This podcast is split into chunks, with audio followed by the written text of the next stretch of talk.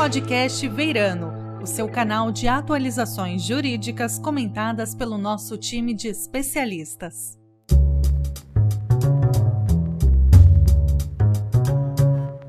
Olá, pessoal, bem-vindos a mais um podcast do Veirano Advogados. Eu sou a Priscila Sansoni, sou sócia da área de prevenção e resolução de conflitos do nosso escritório de São Paulo, e um dos assuntos com os quais eu trabalho muito são contratos de distribuição.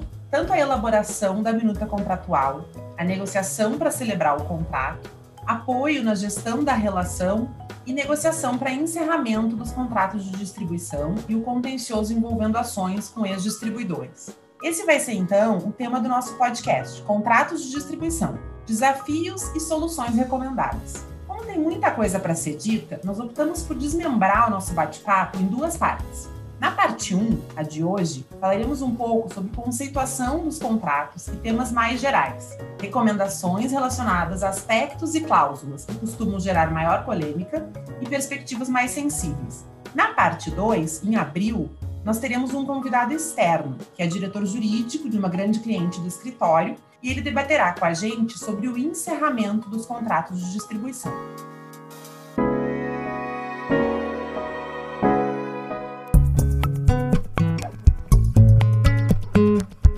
Além de mim, hoje a gente tem aqui, para conversar conosco, a Rosângela Delgado, do nosso escritório do Rio. Oi, Rô, tudo bem? Oi, Pri, obrigada. Olá a todos, o meu nome é Rosângela Delgado e eu sou sócia da área de resolução de conflitos aqui do Veirano do Rio de Janeiro. Assim como a Pri, ao longo da minha vida profissional, eu já assessorei muitos clientes em assuntos relativos a contratos de distribuição e de representação comercial, tanto na fase de negociação desses contratos, como na fase de extinção, e muitas vezes em litígios subsequentes, né? É, muitas vezes o cliente já procura a gente com o contrato feito, e outras vezes em vias de rescindir esse contrato e buscando de nós uma análise da melhor forma de fazer isso com menor risco. E a gente está aqui hoje para dividir com vocês um pouco dessa nossa experiência. E claro, um dos primeiros pontos é saber se o seu contrato é de fato um contrato de distribuição. Pode parecer óbvio, mas não é.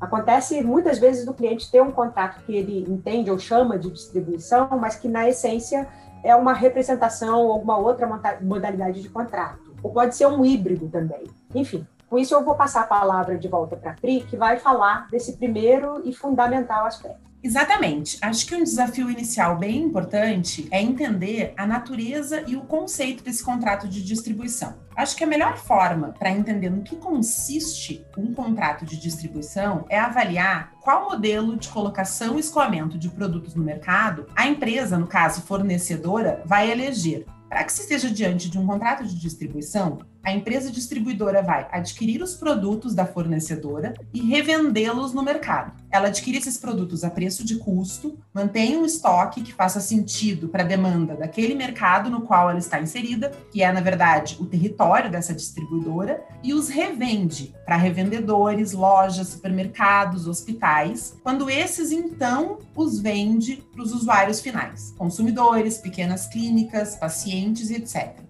Nesse mesmo cenário, vale prestar atenção que para que a lógica do contrato, no que diz respeito à remuneração do distribuidor, é a margem que consiste na diferença entre o preço de aquisição do produto e o preço de venda desse produto no mercado. Então, não existe remuneração propriamente do distribuidor, um preço do contrato, a não ser essa margem, que é essa diferença. Essa é a estrutura de um contrato de distribuição. Como a Rô falou, o conceito é super importante porque existe muita confusão entre contratos de distribuição e outros modelos de negócio. Acho que um dos principais deles é a diferença ou a confusão, no caso, entre contratos de distribuição e contratos de representação comercial. Nos contratos de representação comercial, o que existe é uma intermediação de negócios meramente, por assim dizer. Na verdade, o que acontece é a venda, o, o, intermediador aproxima a empresa fornecedora do cliente final e a venda é efetivada em nome da empresa fornecedora. Não há compra e venda de produtos entre a empresa fornecedora e o representante. Ele não tem estoque na medida em que ele não compra e vende esses produtos para é, revender. E a remuneração de um contrato de representação comercial, aí sim vai haver um preço nesse contrato, que normalmente é uma remuneração fixada num percentual de comissão sobre o montante das vendas efetivadas por aquele representante. São, portanto, duas estruturas bastante distintas. E uma outra última diferença significativa reside na caracterização das próprias partes envolvidas. Um contrato de distribuição costuma-se ter como distribuidora uma empresa de pequeno ou mesmo médio porte, enquanto os representantes comerciais são normalmente pessoas físicas, limitadas unipessoais ou, no máximo, microempresas. Por que, que essa diferenciação é importante? Porque ela tem impactos não só na estruturação da relação, então, sob uma perspectiva fática e prática, de como as partes vão se relacionar, mas também e muito nas consequências e regramentos jurídicos aplicáveis a um e ao outro tipo de contrato. Agora eu vou devolver a palavra para a Rô. Rô, se tu puderes falar um pouco sobre algumas das cláusulas que nós entendemos como sendo sensíveis nos contratos de distribuição, eu te proporia começar pela questão relacionada à exclusividade, pode ser? Claro. É, a gente sabe que existem vários aspectos relevantes num contrato de distribuição, né, Pri? Mas hoje a gente escolheu falar de quatro desses aspectos: exclusividade, como você falou, o prazo de duração de um contrato de distribuição, a questão relativa aos investimentos e recompra de estoque. Começando pela exclusividade, é, eu diria que esse é um dos aspectos que é, a gente sempre recomenda que os clientes definam e disponham muito claramente a respeito nos seus contratos. Tá? Ou seja, é, deve estar definido se o distribuidor pode ou não vender produtos de empresas concorrentes do proponente, que é quem tem os seus produtos distribuídos, né, o fabricante, e se o proponente pode ou não vender diretamente e ou né, constituir outro agente na mesma zona ou território, que é a área geográfica ali de atuação do distribuidor definida em contrato. E por que, que isso é importante? Porque a lei dispõe, e aí são os artigos 711 e 714 do Código Civil, que, salvo ajuste, o proponente não pode constituir ao mesmo tempo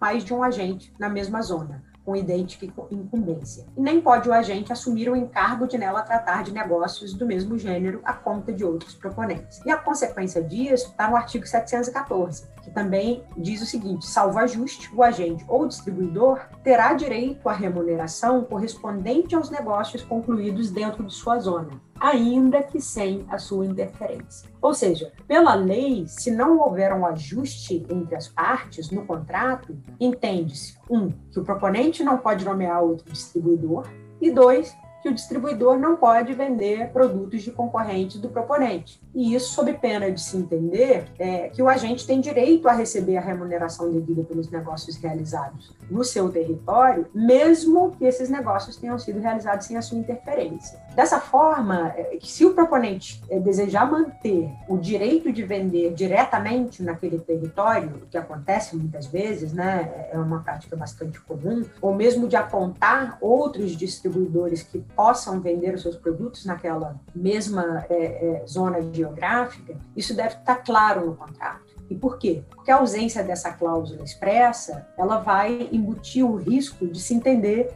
que existe uma presunção de exclusividade do distribuidor. E ela pode levar a um debate sobre a expectativa daquele distribuidor de que ele fosse o único a atuar naquele território. E aí levar ao risco, consequentemente, de que você possa ter que remunerar esse distribuidor pelas vendas realizadas pelo próprio proponente ou por algum outro distribuidor apontado por ele. Pô, posso te fazer uma pergunta? Claro. E o que acontece se o contrato prevê, na minuta, que não há exclusividade? Né? Então, o ajuste lá foi feito no sentido de não haver exclusividade. Uhum. Mas, na prática, o distribuidor ficar atuando ao longo de toda a contratualidade de forma exclusiva. O que, que prevalece? Pois é, essa é uma pergunta interessante que você faz, porque ela tem a ver com aquele princípio que a gente estuda né, na faculdade e vê repetido muitas vezes em decisões, que é o princípio da primazia da realidade dos contratos, ou seja, da realidade contratual prevalecer sobre aquilo que está disposto no contrato. Eu te diria o seguinte: ainda assim, o meu aconselhamento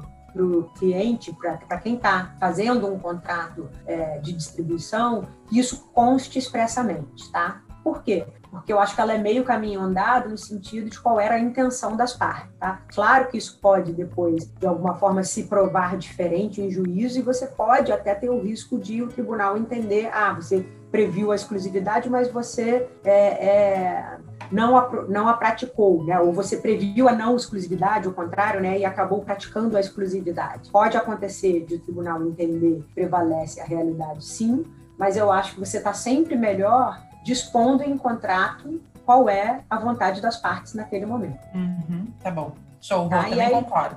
Com isso, a gente vai para o segundo ponto, né, segundo é, tipo de cláusula que a gente entende bastante relevante e que, que gera bastante discussão, que é a questão do prazo pelo qual vai vigorar esse contrato de distribuição. Tá? O contrato, é, é, o Código Civil, desculpa, ele dispõe no artigo 720 que se o contrato for por prazo indeterminado, qualquer das partes poderá resolvê-lo mediante aviso prévio de 90 dias, desde que transcorrido prazo compatível com a natureza e vulto do investimento exigido do agente. Então, gente, vejam que aqui existe uma ressalva de que o contrato por prazo indeterminado ele pode ser resolvido com um aviso prévio de 90 dias, desde que você tenha aí um prazo compatível com o investimento que foi exigido, tá? Do distribuidor. Esse é um conceito aberto, tá? E na ausência de acordo das partes quanto ao que é justo em termos de prazo de investimento, vai caber ao juiz, em caso de litígio, determinar a razoabilidade desse prazo e do eventual é, valor a ser pago. Tá? Mas a gente entende que as partes podem, obviamente, estipular em contrato que, mesmo em caso de resilição unilateral, que nada vai ser devido a título de indenização. Essa cláusula, ela a princípio é válida, desde que exista equilíbrio entre os direitos das partes. Tá? Não pode, por exemplo, ser algo que exima somente o proponente do dever de indenizar e esse direito não seja estendido ao, ao distribuidor, né? Você pode entender que essa é uma cláusula abusiva ou leonina. Então, o curioso é que há quem pense que, diante dessa possibilidade de você ter que indenizar o distribuidor por investimentos no contrato por prazo indeterminado, que o contrato por prazo determinado seria sempre melhor. Ele pode até ser, mas eu, particularmente, eu só aconselho o contrato por prazo determinado caso se tenha bastante convicção de que o risco de, de que você vai precisar resilir aquele contrato antes do prazo é remoto. Do contrário, ao invés de ajudar, o prazo por, o contrato por prazo determinado ele pode acabar funcionando contra, né?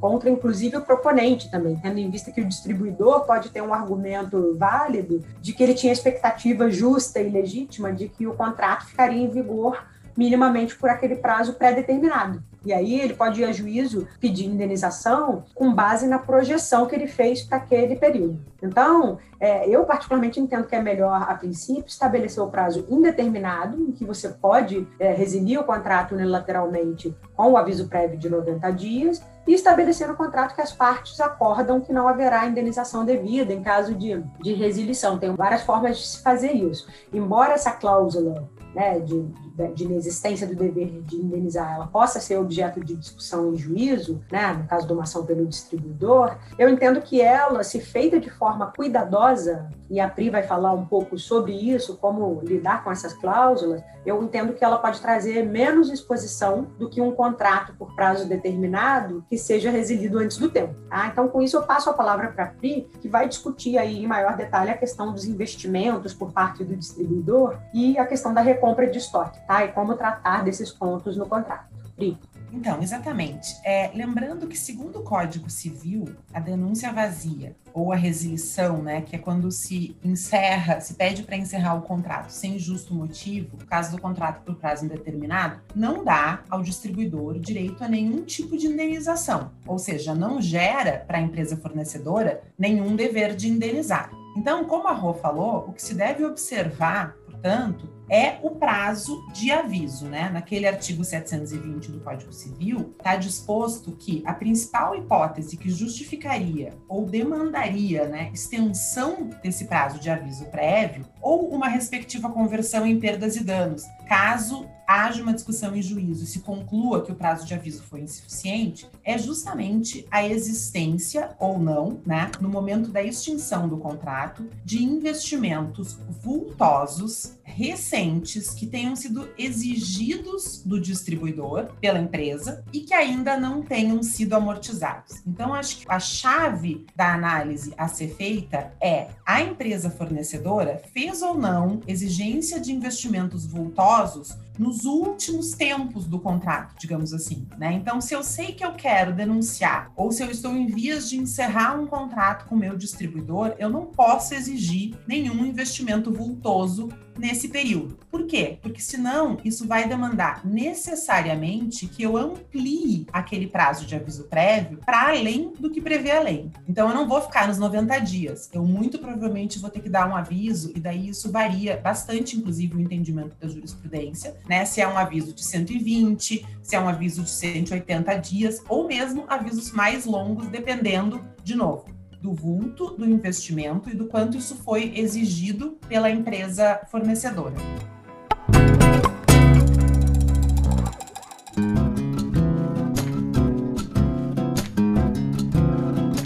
Priscila, posso te fazer uma pergunta aqui? Claro. Qual é a sua visão sobre é, uma cláusula contratual em que as partes, proponente e o distribuidor, acordem que o distribuidor declara que a ele não foi exigido nenhum é, investimento ou, ou, gasto para a, a, a, feitura daquele contrato. Qual é a tua visão sobre essa declaração dada pelo distribuidor no momento da assinatura do contrato? Então, eu acho que é recomendável se dispor esse tipo de cláusula, né? A, a disposição dessa cláusula parte do pressuposto que o distribuidor tem plenas condições já ao celebrar o contrato de é, desenvolver aquele contrato, executar aquele contrato, né? Então, assim, eu como empresa distribuidora já tenho as condições hoje, ao celebrar esse contrato, de executá-lo. O que isso significa dizer? Que eu não vou ter que fazer investimentos, né? Não propriamente eles não vão ser exigidos da empresa fornecedora, mas justamente eles não serão exigidos porque eu já tenho condições de é, executar esse contrato sem fazer nenhum investimento. Agora, como essa cláusula, ela justamente vai estar sendo, né, a menos que eu vá renovando essa declaração, digamos assim, ao longo do tempo, né, que não costuma ser a prática, e, e eu também não sei se essa renovação ela teria tanta credibilidade assim. A questão é que a cláusula é uma declaração naquele momento, né? No momento da celebração do contrato. Uma característica muito peculiar dos contratos de distribuição é que eles são contratos de longa duração. Então, o fato do distribuidor ter dito, né, por hipótese, há 10 anos, ao celebrar o contrato, que ele não fez nenhum investimento para proporcionar a execução daquele contrato, não significa dizer que depois a empresa fornecedora não acabou exigindo algum investimento vultoso, até porque, né, as coisas mudam, né, as próprias exigências e, e forma de apresentação das empresas no mercado vão mudando, e isso pode vir a culminar com alguma exigência de investimento. Então, assim, para responder objetivamente, eu diria que se recomenda essa cláusula, porque eu pelo menos reduzo boa parte do risco, né? Que é dizer o seguinte: tudo bem que tu venhas me dizer que eventualmente lá no final do contrato, como eu estava falando antes, eu te exigi algum investimento vultoso. Agora, tu não pode falar que ao longo de toda a contratualidade tu tem que ser ressarcido por todos os investimentos feitos, até porque já tinhas declarado que esses investimentos não seriam necessários. Então, acho que a cláusula ela é válida, ela é recomendável porque ela já mitiga bastante o risco, mas segue sendo válida a outra recomendação de que a empresa planeje o, o encerramento do contrato com o distribuidor, né? E dentro desse planejamento tem que estar uma da, um dos bullet points lá de o que fazer com o investimento se eventualmente eles tiverem sido exigidos, forem vultosos e mais para o final do contrato. Perfeito, eu estou em linha com o seu entendimento e eu acho que isso também está consistente com o que você apontou, de que isso pode ser uma realidade naquele momento, mas se daí a 10 anos o proponente faz, exige um, um investimento vultoso e aí é, rescinde o contrato daí a 90 dias, isso seria irrazoável, né? Então, Exatamente. uma coisa que ajuda, mas óbvio tem que ser é, analisada à luz da, da realidade dos fatos. Exatamente, exatamente. E aí, o que se discute, né, né? E, e, é um, por isso essa recomendação de que as empresas planejem o encerramento do contrato, porque é sempre um desafio bem grande, né? Perante o judiciário se fazer essa avaliação. Esse investimento, for, partindo do pressuposto que houve a exigência e que o investimento foi voltoso, ele foi ou não amortizado? E que categorias de investimentos são essas, né? Então, o que a jurisprudência tem é, entendido é que são realmente investimentos fora do dia a dia do negócio da empresa distribuidora. Não são meras despesas operacionais, são realmente investimentos uh, que saem da curva, digamos assim. Mas ainda assim, vai demandar uma perícia técnica, contábil, bastante profunda para conseguir chegar nessa equação do investimento ter ou não sido amortizado, para que daí o judiciário decida se é ou não caso de uma conversão em perdas e danos, né? Sinônimo de indenização caso aquele aviso prévio, por hipótese de 90 dias, não tenha sido suficiente. Então, acho que a, a recomendação principal, eu diria, que fica é olhar para esse assunto investimentos, né? Prever é, na minuta o que puder ser previsto lá na época da celebração e, sobretudo, avaliar o momento, o melhor momento para encerrar o contrato, para tentar minimizar ao máximo ou mesmo excluir esses riscos. Um outro ponto uh, que eu vou tratar agora, como a gente comentou, é o estoque, né? O estoque do distribuidor ao uh, encerrar um contrato de distribuição. O que acontece com esse estoque? Não existe obrigação legal, nem obrigação, nem disposição, melhor dizendo, legal, é, relacionada à recompra do estoque pela empresa fornecedora. A lógica é a seguinte: o estoque do distribuidor ele tem que ser compatível com a execução do contrato. Então, o estoque do distribuidor ele não pode ser superestimado no sentido de eu ter estoque lá para um ano, porque isso não faz sentido com uma boa execução e um bom planejamento do contrato. Então, ele deve se relacionar diretamente ao quanto eu preciso ter de estoque para vender os produtos ao mercado no curto prazo. Então, a lógica, voltando, é esse estoque deveria ser vendido no prazo, durante o prazo de aviso prévio de encerramento do contrato. Então, o mundo ideal, que nem sempre acontece, seria: eu aviso o distribuidor, eu faço uma denúncia vazia do contrato, aviso o distribuidor que eu quero resiliar esse contrato e, ao, e dou 90 dias de prazo. Ao final, do, o, o distribuidor segue distribuindo, né, segue vendendo aquele estoque que ele tinha e, ao final dos 90 dias, fica tudo zero a zero. Não é isso o que costuma acontecer. Então, o estoque passa a ser um problema sem regramento na legislação de como as empresas devem lidar com isso. Quando não tem disposição em lei, né, a jurisprudência acaba decidindo e, e, prevalecendo esse entendimento jurisprudencial. Embora a jurisprudência não seja pacífica a respeito do estoque, eu acho que a gente pode dizer que hoje ela é muito majoritária, predominante, no sentido de que a empresa fornecedora deverá recomprar o estoque do distribuidor se sobrar produtos ao final, ou seja, se esse distribuidor não tiver conseguido, naquele prazo de aviso prévio concedido, escoar completamente o estoque de produtos que ele tinha. E aí surgem uma série de outros problemas decorrentes disso, e um deles, que eu acho que é um problema de ordem prática muito importante, é que esse estoque, se as partes não chegam a um consenso em relação ao que fazer com o estoque, esse estoque pode perecer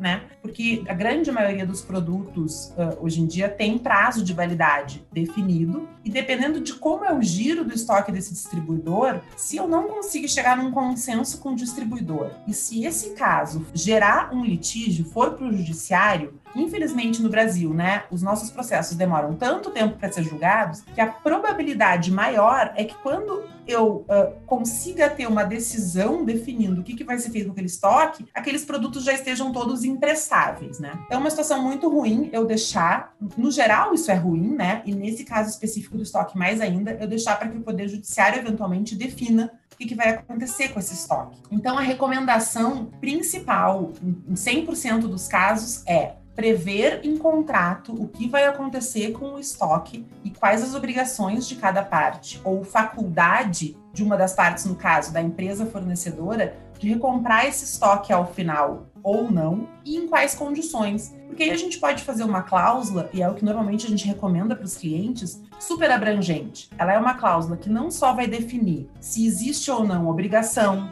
se vai existir uma mera faculdade e em que condições esse estoque ou tem que ser escoado pelo distribuidor e em qual prazo, ou vai ser recomprado pela empresa fornecedora. Então, essa recompra a gente pode dispor em contrato em relação ao preço, né? Se vai ser o preço de custo, se vai ser o preço de mercado, e normalmente o que se pratica é o preço de custo, porque foi justamente o mesmo preço que o distribuidor é, pagou para adquirir a mercadoria, e outros detalhes, às vezes, à primeira vista, menos importante, mas que também geram dúvida na hora de, de, resolver a situação, como por exemplo o frete. Quem que deve é, custear a retirada desse estoque que está lá com o distribuidor, né? Porque acredite se quiser, às vezes as partes estão num grau de animosidade tão grande nesse fim desse contrato que as partes não conseguem chegar a um consenso nem em relação a isso. Então diz lá o distribuidor: Ó, oh, meu estoque está aqui, está à disposição, vem e retira. E aí a empresa fala: não, mas a lógica do contrato não era eu pagar pelos custos de frete.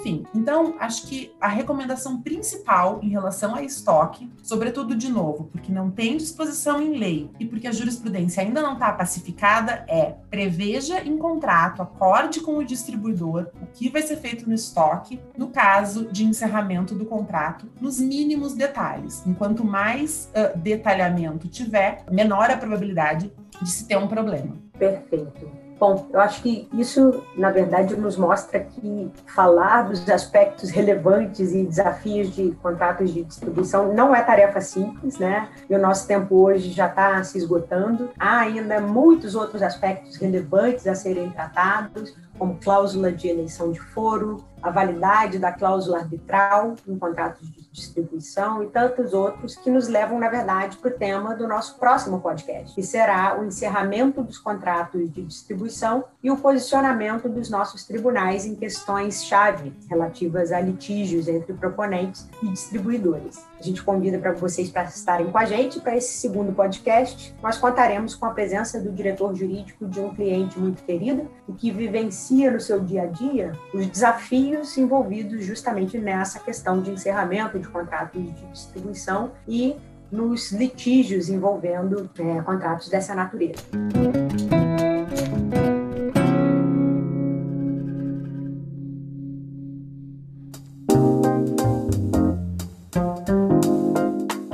Espera que a discussão de hoje tenha contribuído para o debate e a gente espera vocês no nosso próximo podcast. Muito obrigada a todos, pessoal. Vai ser um prazer contar com vocês novamente na parte 2 dessa discussão. Nos encontramos na parte 2, então, pessoal. Um abraço obrigada a todos. A todos.